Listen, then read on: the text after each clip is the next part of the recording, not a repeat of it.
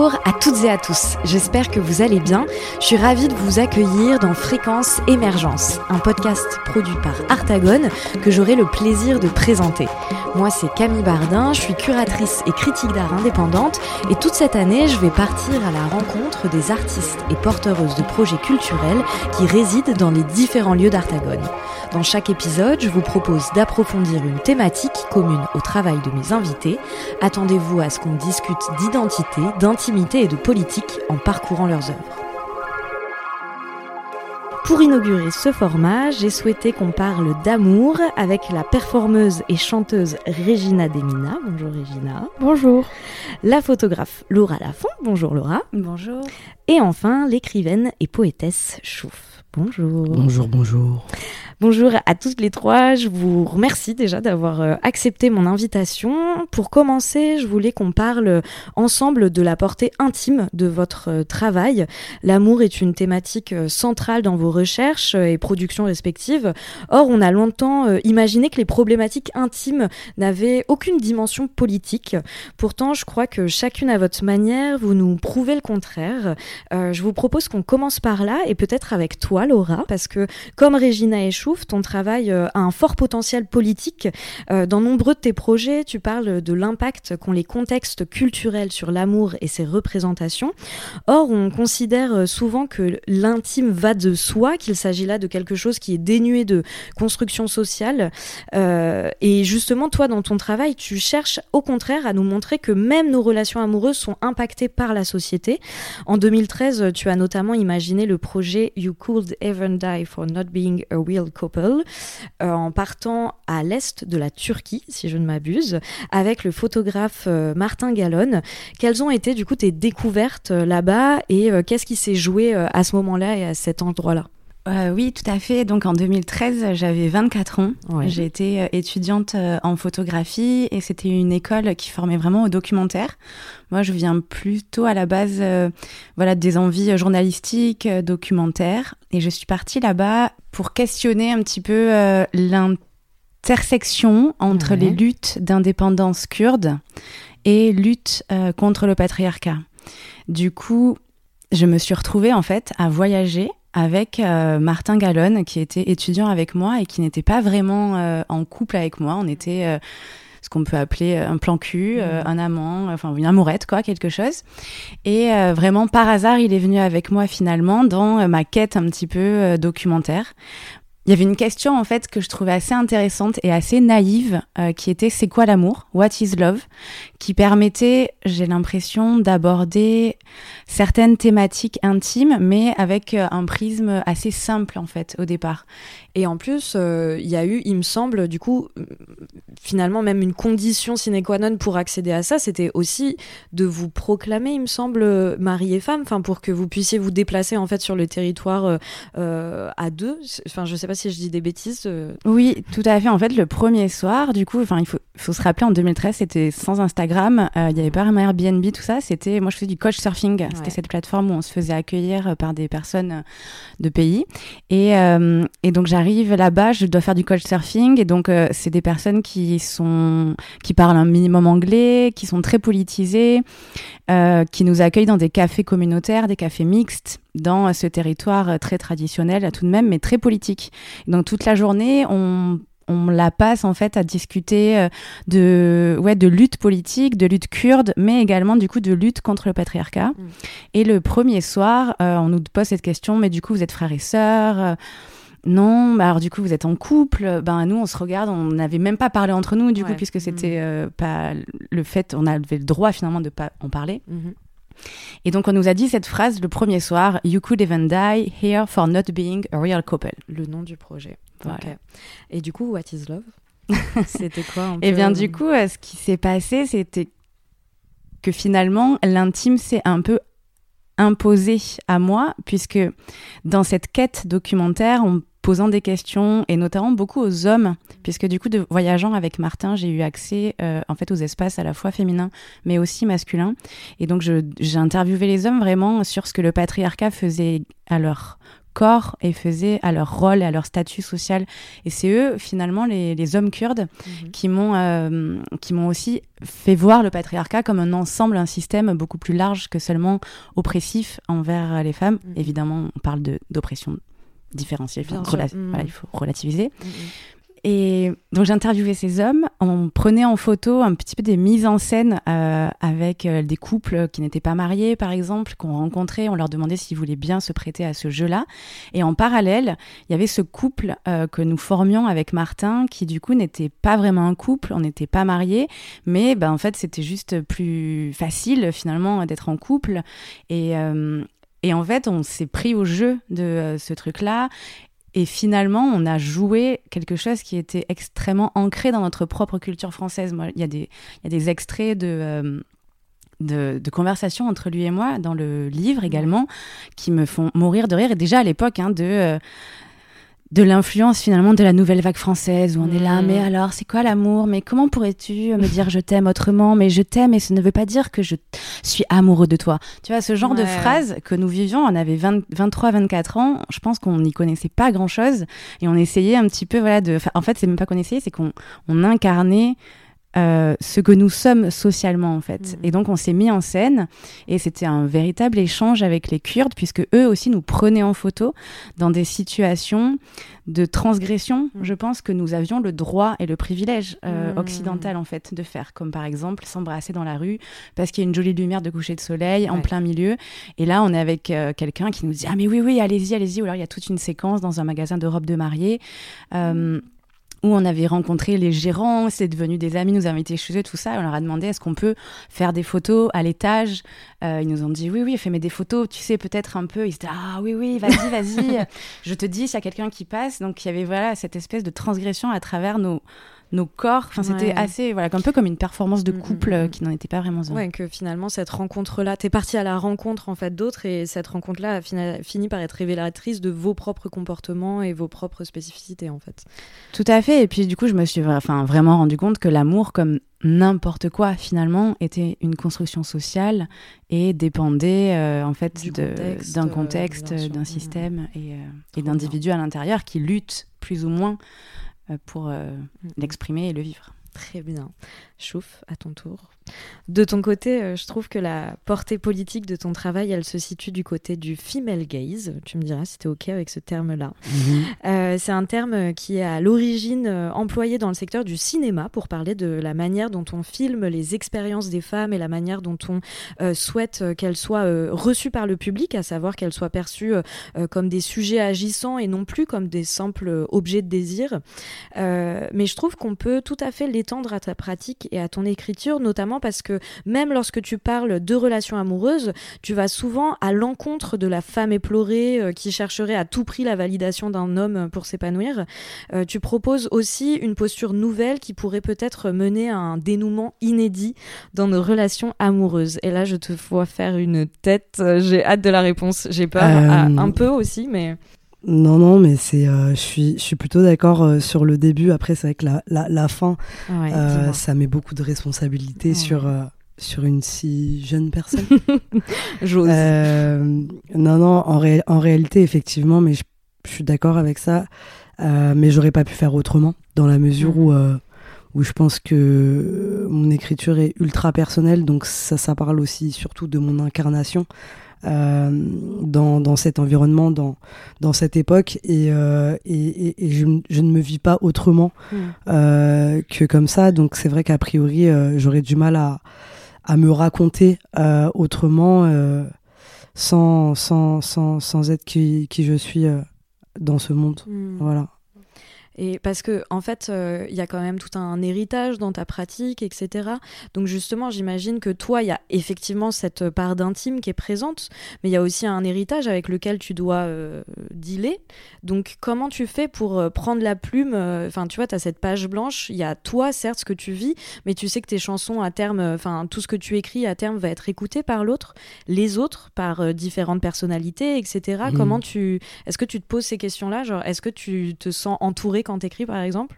Est-ce que tu l'es déjà, ne serait-ce physiquement ou très euh, J'aimerais savoir, euh, premièrement, qu'est-ce qu'on entend par héritage?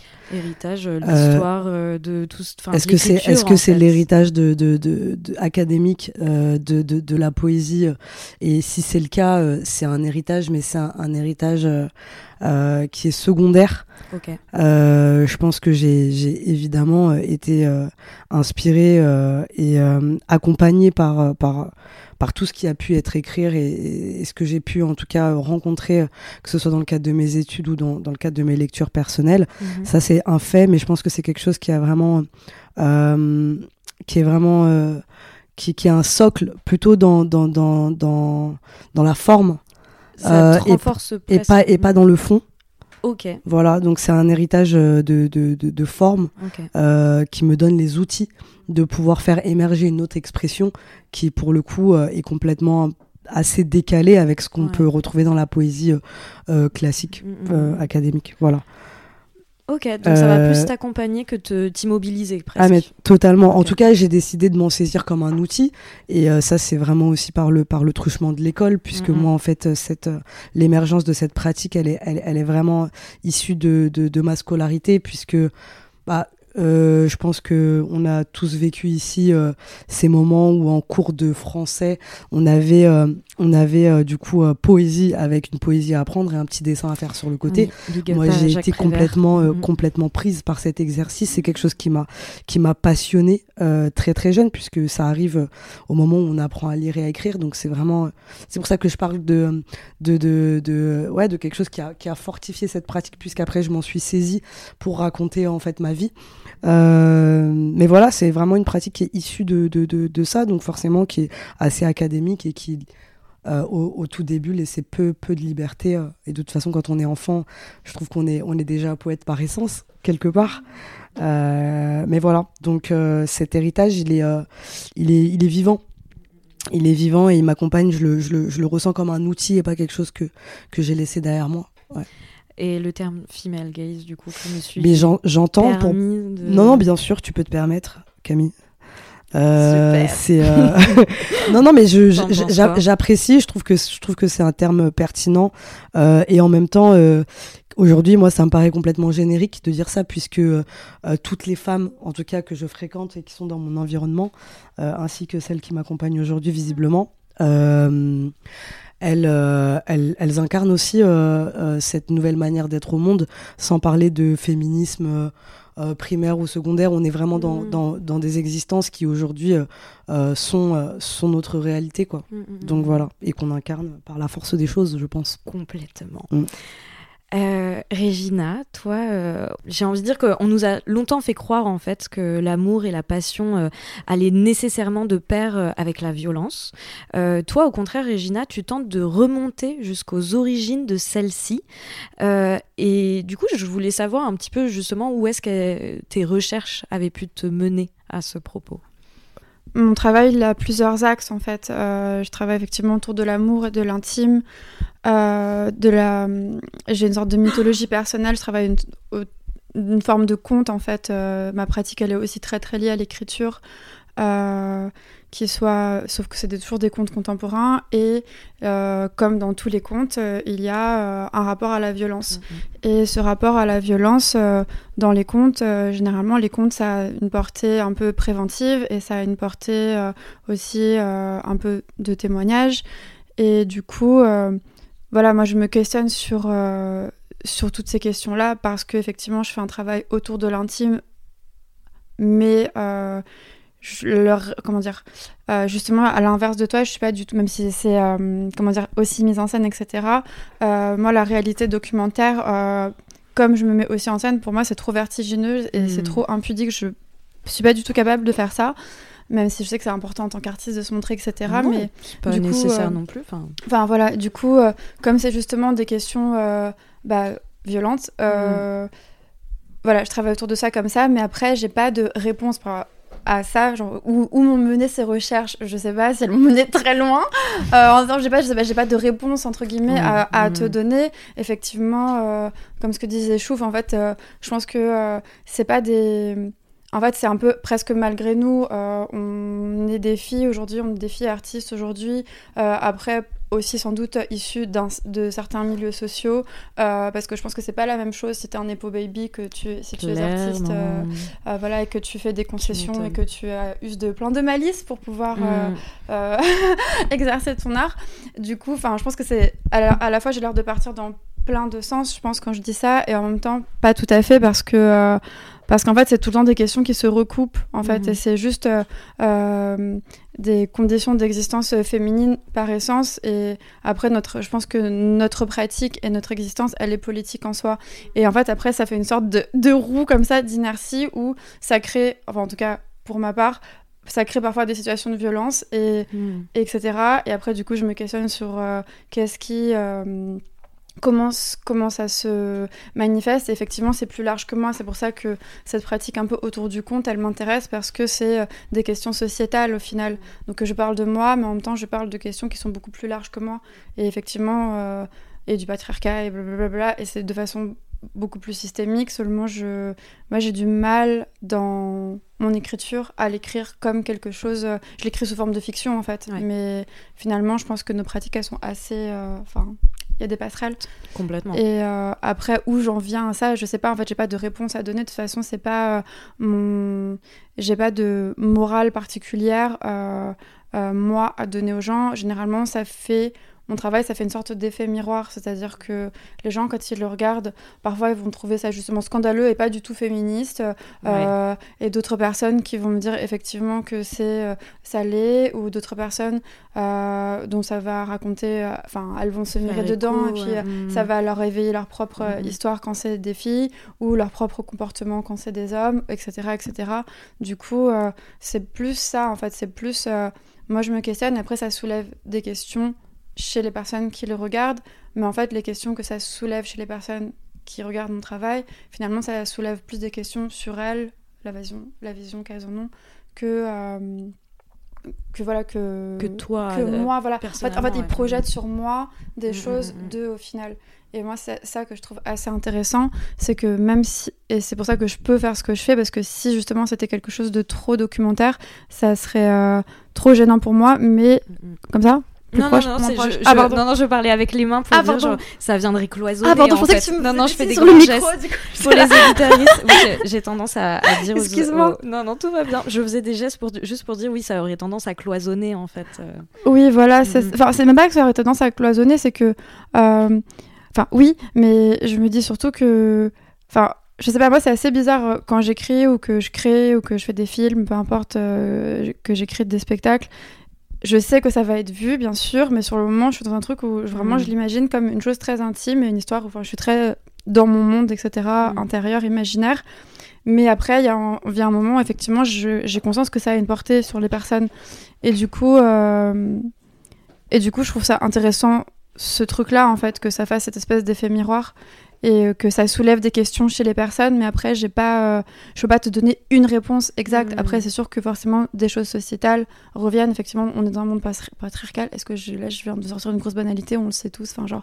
Mais effectivement, c'est des choses systémiques qui créent des, euh, des, mm et qui oblige un peu ton travail, j'ai l'impression, à, habiter aussi l'ambivalence de manière générale. quoi. C'est pour c'est ça que je trouvais intéressant, c'est que à chaque fois ton, ton propos est assez complet à ce niveau-là, et il fait pas l'impasse euh, justement sur cette violence dont je parlais, euh, mais sur toute autre chose aussi, quoi. Oui, après sur toute autre chose aussi, parce qu'après c'est comme aussi ça vient de parfois d'expériences. Euh, personnelles, enfin comme assez régulièrement ou même tout le mm. temps, hein, des choses personnelles. Au final, ce qui est intéressant pour moi, c'est que ça soit aussi enfin des deux points de vue, un pour le public et aussi pour moi, euh, même si justement, et c'est là où je sais que parfois ça soulève des, comment dire, des mécontentements, euh, c'est quand même une dimension de sublimation en fait. Moi l'art ça m'intéresse pour la sublimation en fait. Ça m'intéresse pas de et même quand c'est des choses qui sont horribles, etc. pour que je puisse les raconter un peu aussi parce que aussi parfois pour que ça soit supportable parce que euh, c'est comme si tu euh, transposes euh, je sais pas un, un, fait divers de meurtre etc si tu le transposes de façon terre à terre au cinéma mm. en fait ça devient grand guignolesque c'est mm. presque ni enfin c'est ça a l'air too much et enfin c'est la réalité qui dépasse la fiction donc en fait cette dimension là aussi elle m'intéresse donc c'est pas de faire l'impasse c'est un d'accrocher les gens avec une sorte d'esthétique pour ensuite raconter des choses hardcore mais et faire passer la pilule aussi comme ça, et aussi parce que ça m'intéresse plus. bah justement dans des dimensions plastiques, je sais pas, narratives, des esthétiques, mais entre guillemets dramaturgiques, etc. Et voilà. Vous êtes trop forte parce que, sans le vouloir, vous avez toutes les trois glissé doucement vers la question de l'intime, justement. Parce que parler d'amour, c'est aussi parler de soi, révéler une partie de son intimité.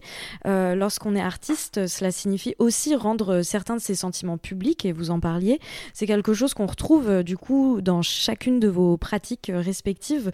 Toi, Laura, pendant des années, tu as travaillé donc avec ton compagnon, on le disait, euh, quitte parfois même à euh, mettre en scène votre couple et à construire euh, un projet à partir de celui-ci, comme euh, ce dont on parlait avec You Could Even Die for Not Being a Real Couple.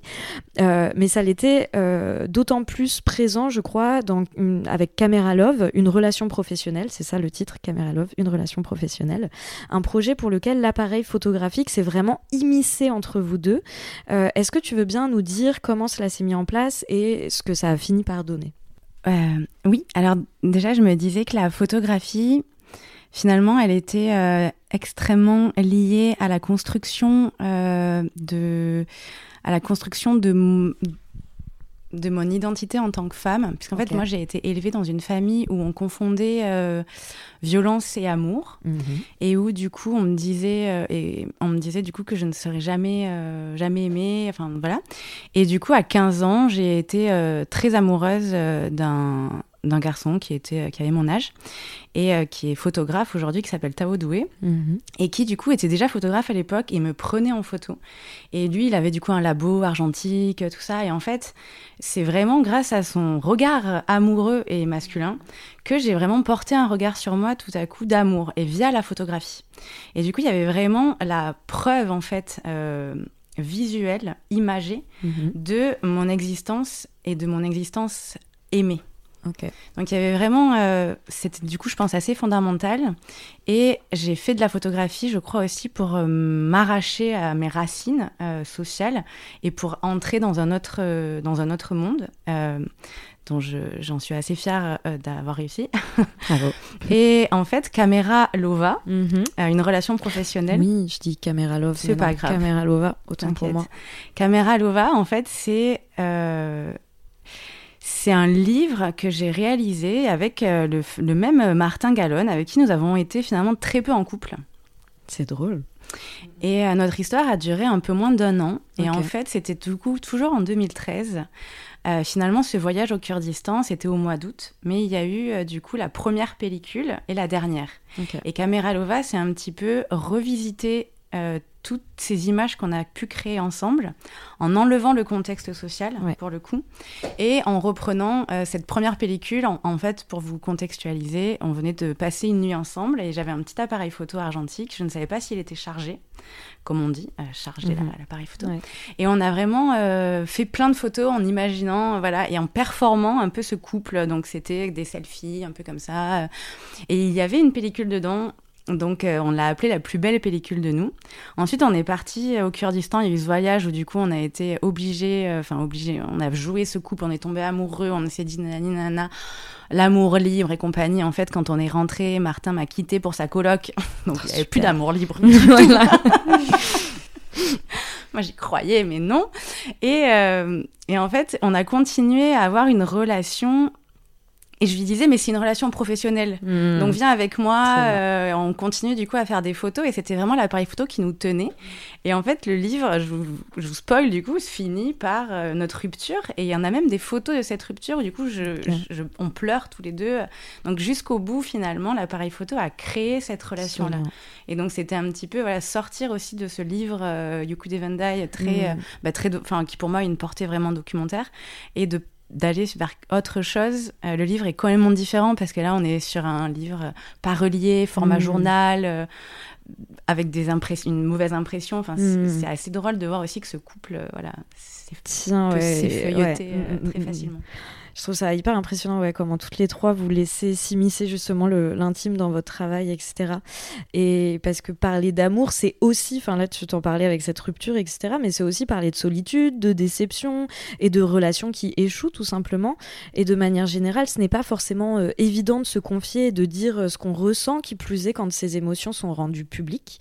Euh, dans tes chansons, tu t'adresses, je sais jamais si on dit chanson, comment tu appelles ton travail? Il euh, y a une partie qui est, qui est musicale, mais qui, qui n'est pas encore out. Ouais, ok. Voilà. euh, ou très peu. Ou très peu. Et euh, sinon, non, je dirais que je fais de la, je fais de la, je performe de la poésie chantée. Ok, parfait. Parce que quand j'écrivais l'interview, ça je me te convient chanson, c'est chelou. Genre, je trouve que ça marche pas particulièrement. Non, non, mais après, c'est vraiment dans la, dans la performance. Et puis, j'ai des propositions qui sont toujours très différentes. Donc, euh, c'est vrai que c'est un peu, c'est un peu dur mm. euh, de, de, d'attraper mm, euh, mm, ce concept vraiment dans la matière parce que parfois, je fais des performances qui sont très rap.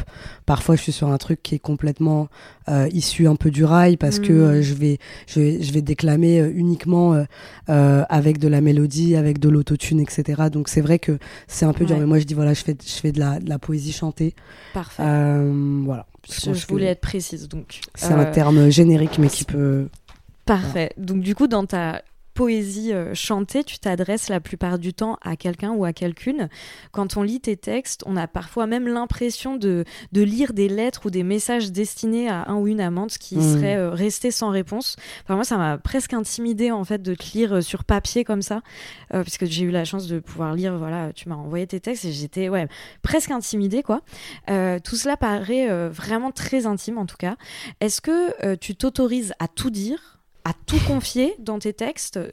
Euh, moi, je me disais aussi que souvent notre ego, il agit comme une barrière et nous interdit euh, euh, de livrer absolument ce qu'on ressent.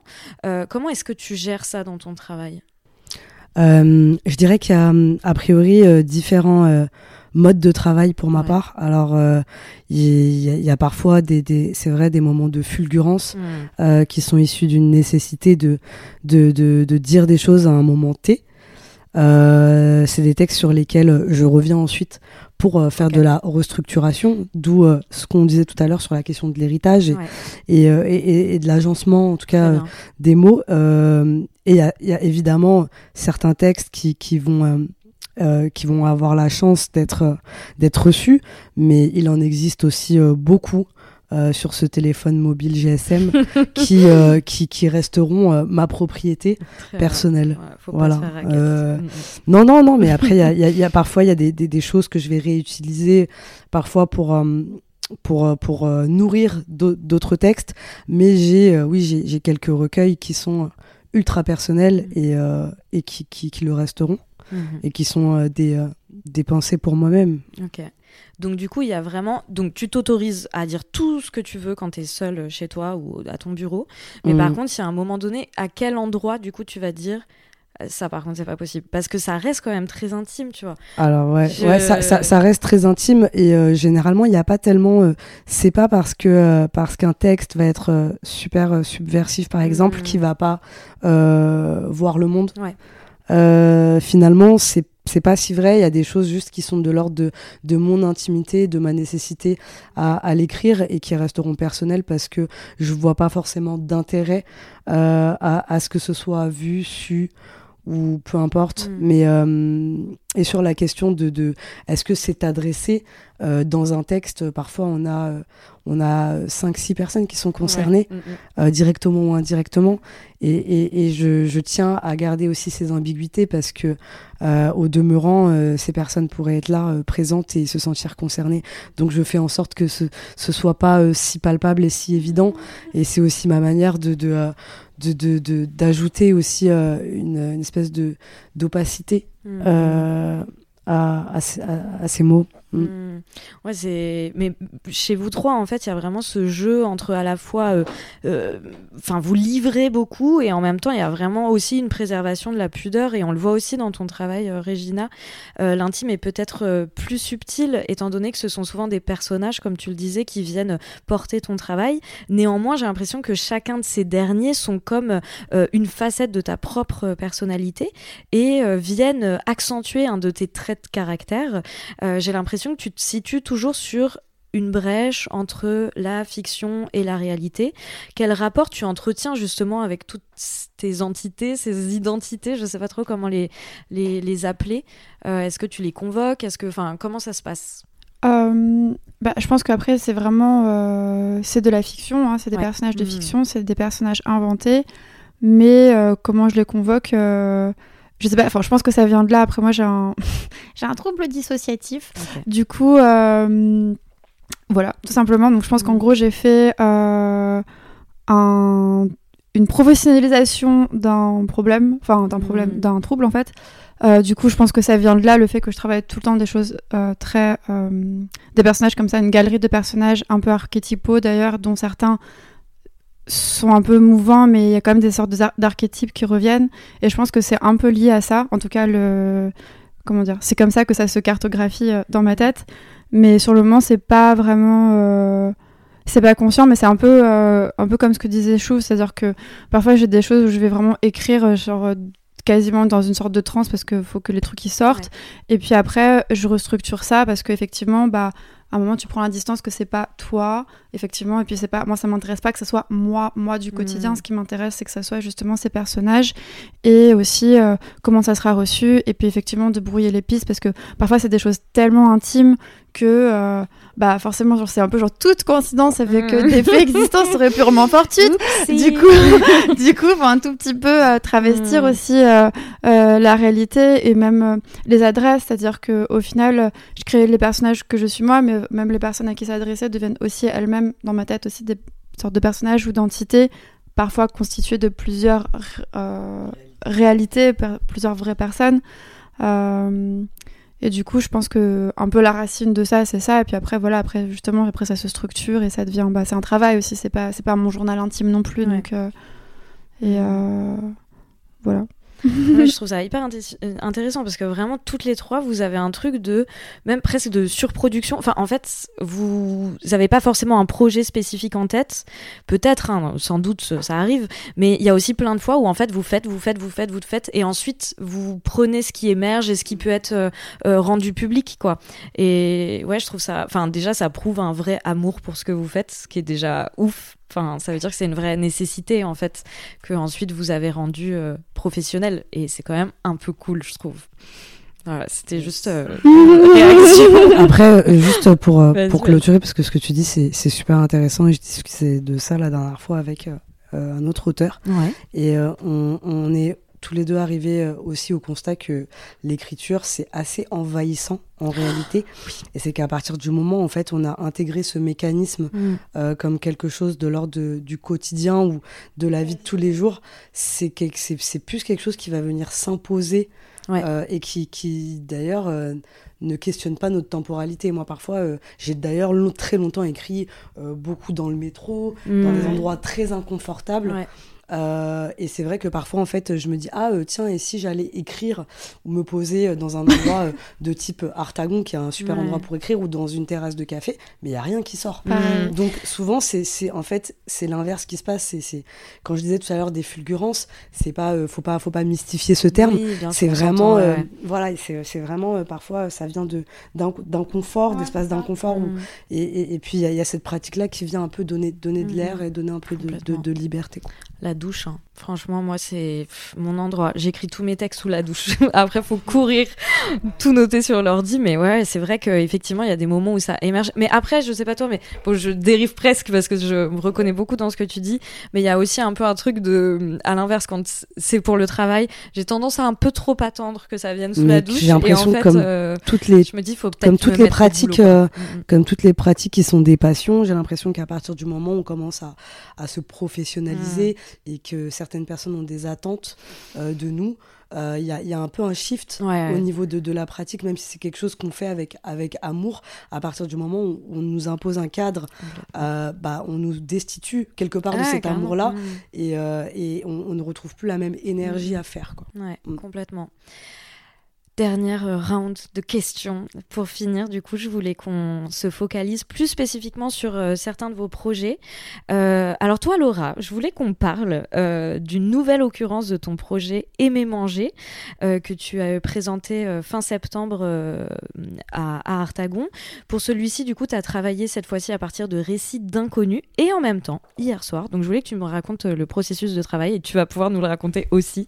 Mais en même temps, hier soir, tu m'as envoyé un mail avec comme objet passion mariage, avec tous les endroits où le mariage justement arrivait dans ton travail, etc. Et que c'était pas on en discutait tout à l'heure toutes les deux, mais c'est pas un fil conducteur non plus, mais un fil rouge quand même. Enfin, il y a quelque chose euh, en pointillé comme ça, il revient un peu inlassablement. Du coup, peut-être que tu peux me parler de aimer manger, premier projet. Et après, je veux bien aussi quelques mots euh, sur euh, cette passion pour le mariage. Euh, oui, alors aimer manger, euh, ben quoi de mieux en fait que aimer et manger. Euh, c'est assez simple. Clairement. c'est vraiment très très simple. Regina dit oui avec plein de raisins dans la bouche. et c'est un, en fait une collection du coup de livres que je réalise là cette fois plutôt dans des lors d'invitations en résidence, mhm. plutôt sur des territoires. Du coup, c'est aussi une autre partie de de ce qu'on attend aussi euh, parfois euh, des artistes, euh, d'avoir des voilà un lien avec des populations, des publics, des territoires. Et c'est vrai que c'est une forme que j'ai trouvée il y a quatre ans. La première fois dans le Tarn, mhm. quand j'étais invitée. Et en fait, le principe est très simple. C'est vraiment invitez-moi en cuisine pour parler d'amour. Et je me retrouve, donc il y a un petit casting à faire, voilà, de trouver des gens. Et euh, ensuite, je me rends chez elle. Et euh, elle cuisine. Moi, je cuisine pas, mais. Euh, ah, moi, je cuisine pas, je fais des photos et je pose des questions. Ouais, ce qui est déjà pas mal. voilà. Et je mange à la fin. voilà. Donc, c'est vraiment le meilleur plan que j'ai trouvé pour passer des résidences géniales. C'est clair. Euh, et, c'est du coup des petits, euh, des petits reportages avec des textes euh, qui sont des entretiens. J'utilise beaucoup le texte sous forme de... Souvent, je pose en fait un enregistreur et après, je retranscris. Mhm. Et ça m'intéresse parce qu'on a à l'intérieur, du coup, aussi la pratique culinaire, évidemment. Mhm. Puis ça raconte les personnes, ça raconte ce qu'est, encore une fois, qu'est-ce que l'amour. Euh, et, ça raconte finalement aussi un territoire, comment ces gens se sont euh, retrouvés là, euh, tout ça. Et c'est vrai que ma position, là, je l'ai réalisée du coup dans le cadre de l'été culturel à Artagone cet été, donc à Pantin.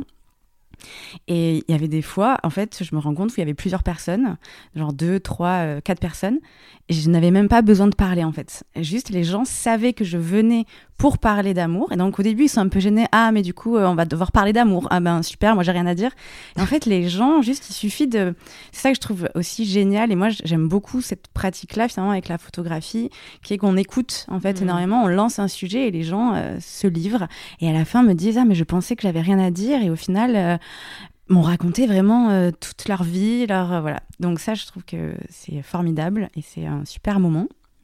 Et ensuite, euh, par rapport au, à ma passion pour les mariages, c'est parce que je cherche à devenir photographe de mariage. et ben voilà, l'appel est lancé. non, mais et aussi parce que en fait, ça c'est quelque chose que j'ai pas conceptualisé. C'est pas mhm. comme on disait tout à l'heure un projet où je me dis je vais travailler là-dessus, mais c'est en fait des moments de ma vie où je me suis retrouvée à euh, avoir envie de me marier avec euh, mmh. la personne, avec une personne. Et ça a été toujours enregistré mmh. finalement par la caméra, donc soit en photo ou en vidéo. Et c'était pour des exercices, par exemple, la première fois, c'était avec euh, avec Laurine, du coup, à Bruxelles, et je faisais une vidéo. c'était pendant le en 2012, je pense. Et où, du coup, on a essayé des robes de mariée dans un magasin de robes de mariée en interviewant, du coup, la vendeuse, puisque le mariage pour tous était légalisé en Belgique depuis une dizaine d'années et qu'en France, on devait se battre dans la rue, en fait, pour avoir ce droit-là. Donc, c'était un peu pour montrer, mais regardez, en fait, tout va bien, quoi. Et donc, on a, et nous, on était là à essayer nos robes de mariée, on se projetait. Enfin, c'était génial, quoi, de, simuler euh, ce truc-là. Jusqu'à, euh, enfin, en fait, voilà, j'ai réalisé plusieurs mariages. Euh, et... Le dernier en date, en as, tu l'as aussi aussi rendu public sur tes réseaux sociaux. Enfin, je sais pas si moi j'y ai accès parce que je, suis, je te suis ou si c'est. Le dernier, bah, du coup, bah, pas pendant, mais après. quelques années après. Voilà. Parce que c'était du coup en mars 2020 et que je me suis retrouvée confinée chez un, chez un homme que je connaissais à peine. Et finalement, je me suis sentie étonnamment dans un état un peu de de, miracle. Mhm. Euh, je me sentais miraculée par euh, cet amour naissant dans cette période ben, voilà, qui était euh, très spéciale, mhm. apocalyptique. Et je pense qu'il y a cette, ce truc de se rattacher à l'amour et à cette idée finalement d'un amour. Pour moi, le mariage, c'est pas. Enfin, c'est quelque chose finalement. C'est un engagement en fait qu'on mhm. se dit, qu'on se donne. Et je n'ai absolument pas peur de le, de le, formuler. De le formuler. Et puis ça ne veut pas dire qu'il n'y en aura pas d'autres après par ailleurs. Mais, euh, mais voilà, du coup, on s'est mariés, ce qui nous a permis euh, de célébrer euh, pendant cette voilà pendant le confinement. C'était assez, mais sur le moment, je l'ai pas. Je l'ai pas publié, tu vois. Oui, oui bien sûr. C'était. C'était pas le moment. mais encore une fois, il y a le même, le même mouvement que pour les autres projets. C'est que à l'origine, c'est un truc complètement intime que tu as fait de ton côté, et finalement, est ressorti un... quelque chose de public, quoi. Donc pareil, il y a encore ce jeu-là et ce mouvement-là, quoi. Ouais, ouais, ouais. Puis puis finalement, il y a cette idée aussi que l'amour et les choses intimes sont des choses, euh, sont des thématiques, tu vois, j'aime bien dire de bonnes femmes, mhm. euh, complètement délégitimées, dont il ne faudrait pas vraiment parler, alors qu'en soi, j'ai l'impression que c'est la thématique aussi. Euh, enfin, j'ai envie de dire, si les hommes parlaient plus d'amour entre eux et de leurs relations intimes, le monde irait beaucoup mieux. Ouais, grave. Sans doute. Sans doute, sans doute. D'ailleurs, c'est euh, fait une transition un peu parfaite euh, sur le taf de Chouf, justement, parce que, comme on l'a vu dans ton travail, euh, l'amour est souvent empêché. si on te connaît pour ta musique, ta poésie performer. Euh, j'ai appris que tu avais co-réalisé avec Leslie Camara un, un, documentaire pardon, avec de jeunes garçons que tu as accompagnés en tant qu'éducatrice spécialisée entre 2019 et 2022, il me semble, dans le quartier de la Goutte d'Or à Paris.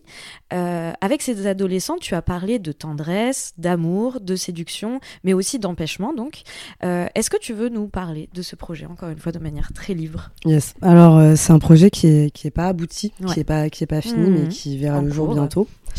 Euh, c'est vraiment euh, un projet qui est né d'un projet éducatif en fait. Euh, j'ai décidé de le filmer par la suite, mais moi je prends mes fonctions à la Goutte d'Or au moment du confinement. Ah ouais. Donc il y a mm. déjà cet empêchement. Mm. et en fait, sur les, le premier mois en présentiel là-bas, je décide d'organiser euh, un séjour avec eux à Marseille aussi pour, pour passer euh, d'une dynamique à une autre, euh, mhm. voilà, qui voit la mer, d'avoir d'avoir un peu un, un, renouveau. Et puis c'était aussi une bonne manière aussi pour moi, le 24-24, avec eux, de, de pouvoir bah, approfondir cette relation éducative. Et c'était un, une bonne manière de, de, de commencer, commencer ce taf. Euh, et par euh, vraiment par la force des choses et des, et des conversations parce qu'effectivement j'étais la seule femme ouais. Euh, oui, dans, donc dans, un, dans un, groupe de une quinzaine de jeunes hommes mm, mm. âgés entre 16 et 21 ans et très naturellement ils se sont mis en fait à me poser des questions toi en tant que femme et c'était du coup euh, très euh, porté mhm. sur les questions amoureuses et sur euh, sur la vie affective de manière générale et, et j'ai fait ce constat que finalement ces jeunes hommes qui sont qui, qui souffrent je pense de, de représentation à leur enfin à leur égard et, et, et, ont très peu finalement d'espace de parole mhm. pour aborder ces sujets là euh, et donc, de manière informelle, mhm. je me suis mise à créer euh, sur des moments euh, assez, assez neutres de vivre ensemble ces espaces de parole que j'ai aussi pu faire émerger parce que j'étais la seule femme et parce que parfois en fait ils se retrouvaient autour de moi euh, dans un bureau et en fait on, je me suis mise en fait à mm. préparer des questions et, les et les envoyer euh, euh, vers ça. Et, et, du coup ce documentaire bah, c'est un huis clos dans cet espace. C'est un espace jeunesse hein, ce qu'on appelle c'est une MJC c'est un genre de, mm-hmm. de, MJC en fait. Et je trouvais ça important de, de garder ce, ce, ce, truc du huis clos. C'est pas arrivé tout de suite parce que je suis aussi allée un peu au dehors. J'ai filmé à Marseille notamment. Mais je me suis rendu compte qu'en fait ce qui se passait vraiment c'était dans cette intimité du huis clos et de cet Mm. espace où en fait on se retrouvait. Ils étaient euh, en plein milieu du quartier dans un espace qui était hors euh, du temps et hors Mm, des, mm, des- des- des- de l'image. euh, de cette image dont, dont ils peuvent être entre guillemets victimes, Euh, je mets bien des guillemets aussi là-dessus, et, et finalement bah, j'ai interrogé vraiment euh, cet héritage Mhm. de, de ce pourquoi il y, avait euh, cette impossibilité d'exprimer une vulnérabilité. Ouais. Et, et- et pour moi, en tout cas, ça n'engage que moi, il, ne peut pas y avoir d'amour sans vulnérabilité. Et en fait, j'ai compris que si euh, ils étaient aussi détachés de ce concept, en tout cas en apparence, c'était par manque d'espace Mm. de vulnérabilité. Donc c'est vraiment ce que j'interroge par ce, de- par ce documentaire, c'est comment être vulnérable dans un espace qui ne le permet pas. Ouais. Voilà. Et justement, tout à l'heure, on parlait à la fois de female gaze, mais on a aussi parlé de responsabilité. Quelle responsabilité de, de réaliser un documentaire, justement, et de recevoir la parole de personnes euh, stigmatisées, etc. Tu sais que cette parole-là, elle peut être reprise, tu sais que cette parole-là, elle peut être... Enfin, c'est une parole qui est fragile, donc euh, il faut y en prendre soin.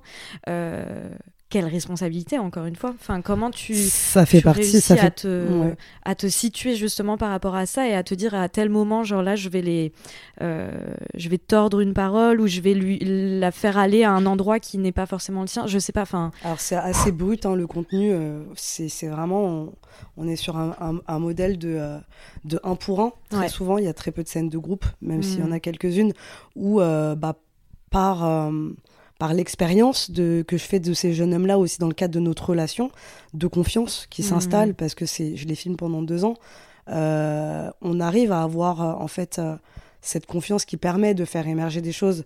Euh, et je pense que l'éducation spécialisée, ça, ça a aussi ce, cette, ce, ce double impact parce qu'en même temps, effectivement, on a des responsabilités et on partage une, une grosse intimité.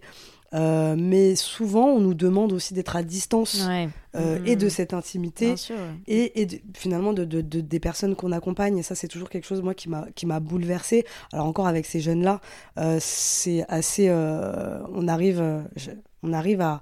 à hum, à créer quelque chose sans vraiment trop d'embûches, mais avec des gamins de 5 ans, de l'ASE, enfin dire non à un câlin ou à des choses comme ça, ce qu'on appelle euh, dans le jargon du métier la juste proximité. Mm.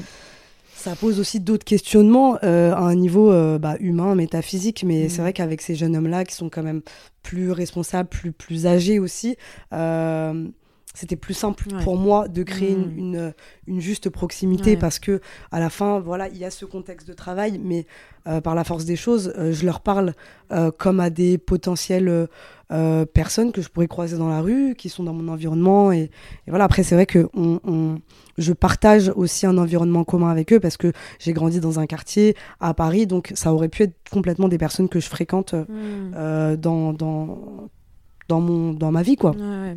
T'es pas Voilà. euh, le ou la journaliste qui arrive en one shot Exactement. euh, pour les stéréotypes. Mais et, et- et d'ailleurs, alors- sans, sans cette, sans cette confiance-là, je pense que j'aurais pas sûr. pu avoir euh, Ouais, clairement. Mm.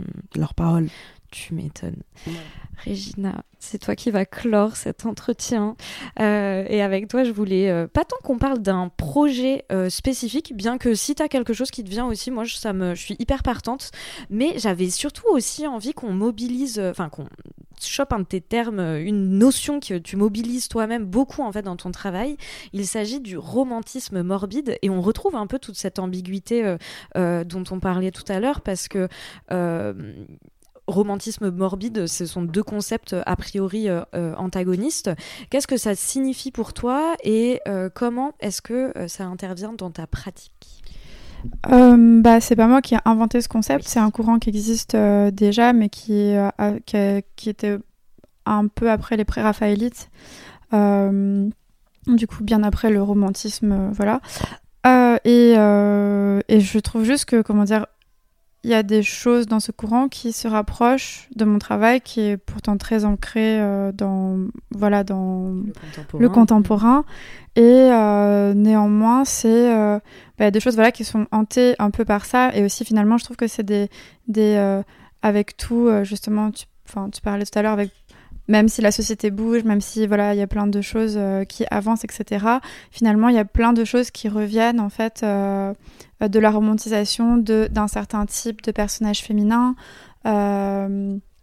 qui finalement, après là, c'est c'était complètement un miroir, c'est souvent euh, des filles très pâles, euh, cernées, euh, qui sont genre à moitié endormies, on a l'impression qu'elles sont mortes, qu'elles viennent de se faire agresser, finalement qui sont peintes par un... Bah, là, c'est complètement du male gaze la plupart du temps. Mmh, du coup, voilà, du coup, c'est un type de personnage qui revient par rapport à un certain type de, de paysage aussi, moi, qui me hante par rapport à, aussi des souvenirs, je pense, d'enfance et par rapport à ce que j'aime esthétiquement. Mais voilà, c'est souvent des forêts, des paysages brumeux, euh, euh, des, euh, et finalement, moi, c'est plutôt contemporain parce que c'est aussi relié à la banlieue, en fait, qui est aussi un sorte de truc mm. assez mythologique chez moi, où, avec ces, ces paysages qui sont parfois entre finalement euh, des paysages presque de campagne, mais avec euh, des tours en plein milieu, etc. des paysages complètement artificiels. Hein.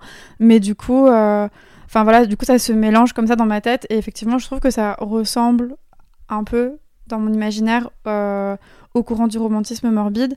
Mais euh, du coup, bah, ce qui m'intéresse, c'est de faire un travail contemporain. Je fais pas particulièrement de je sais pas, film en costume d'époque, des choses comme ça. justement, comment ça s'ancre euh, euh, concrètement dans son, ton travail? Genre, est-ce que tu peux justement nous parler peut-être d'un projet spécifique Bah en fait, c'est une globale, c'est un, peu, c'est un peu une constante dans tout mon travail. En fait, c'est-à-dire que ça revient. C'est, c'est pas forcément euh, justement la romantique enfin c'est pas forcément le fait de au sens littéral romantiser des choses qui sont morbides. Hmm. c'est plutôt la cohabitation euh, à la fois bah, des questionnements autour de l'amour d'un amour assez flamboyant d'un amour assez euh, bah, justement romantique assez lyrique etc peut-être fantasmé, enfin peut-être que c'est pas entre guillemets comme ça, peut-être détaché de la réalité, mais je pense que quand on est amoureux, on est détaché de la réalité et euh, bah, de la morbidité de ce que la société ou euh, justement des cellules familiales ou des cellules de couple peuvent euh, créer comme type de situation. Et aussi parce que en fait, c'est vraiment plein de choses qui recoupent le romantisme morbide. Dans le romantisme morbide, t'as ces paysages brumeux, t'as ces espèces d'héroïnes qui sont genre quasi évanouies, t'as un, rapport à la drogue, t'as un rapport euh, aussi, enfin plein, plein de choses en fait qui reviennent dans mm. mon propre travail. Du coup, euh, c'est juste que c'est euh, un peu un résumé, c'est un courant daté, mais finalement avec des axes qui se rapprochent de mon propre travail. Mais du coup, c'est un peu dans tout, c'est-à-dire que ça correspond au champ lexical de mes textes, que ce soit les textes de mes pièces, que ce soit les chansons, que ce soit des choses dans les films. Euh, ça revient à des esthétiques, même si mon esthétique elle est aussi très ancrée dans le numérique, mais il y a quand même des choses euh, dans la photographie que j'aime, qui m'intéressent moi de développer euh, dans mon travail. Ça revient à ces choses un peu nocturnes, brumeuses, un peu évanescentes, etc. à une certaine corporalité aussi, des, des, archétypes, des sortes de positions que les, femmes, elles ont dans les tableaux, finalement, je pense qu'ils m'ont même sans que je l'ai conscientisé, mais vraiment, vraiment impacté très très fort euh, mon incarnation en scène, etc. Euh, juste parce que c'est même quand j'étais petite genre euh, je pense j'étais vraiment petite je pense que j'avais 11 12 ans quand je suis tombée sur ces trucs et j'étais folle. C'est-à-dire qu'en fait j'étais folle de trucs que je voulais tout le temps qu'on m'offre des livres sur les pré-raphaélites et le romantisme ouais, donc c'est vraiment un truc qui remonte c'est pas un truc ouais, que tu découvres au moment de tes études ah non non c'est complètement c'est un truc c'est un truc que j'ai toujours adoré. c'est ton inconscient aussi à terme quoi. Voilà. Vas-y, Laura. Je me demande du coup comment tu euh, l'actualises aujourd'hui et comment tu intègres justement les critiques euh, de, de ces courants-là, tu vois. En fait, bah en fait, c'est en fait, euh, en fait, ma pratique, enfin, je sais pas euh, comment dire, je, je, théorise mon travail parce qu'on me demande de le théoriser, hmm. mais après, je pense pas que je sois une bonne théoricienne de mon travail justement pour répondre à ta question, c'est-à-dire que j'ai des choses euh, qui sont comme je pense nous trois, enfin ou comme tous les artistes, enfin, je sais pas, peut-être que c'est peut-être moins le cas pour des artistes très conceptuels, mais comme moi, c'est lié à à justement des sentiments intimes, les miens, de personnes très très proches, etc. Au final, c'est juste euh, un espèce de feuilletage de plein d'influences qu'il y a chez moi. Et après, je peux le psychanalyser s'il faut le psychanalyser.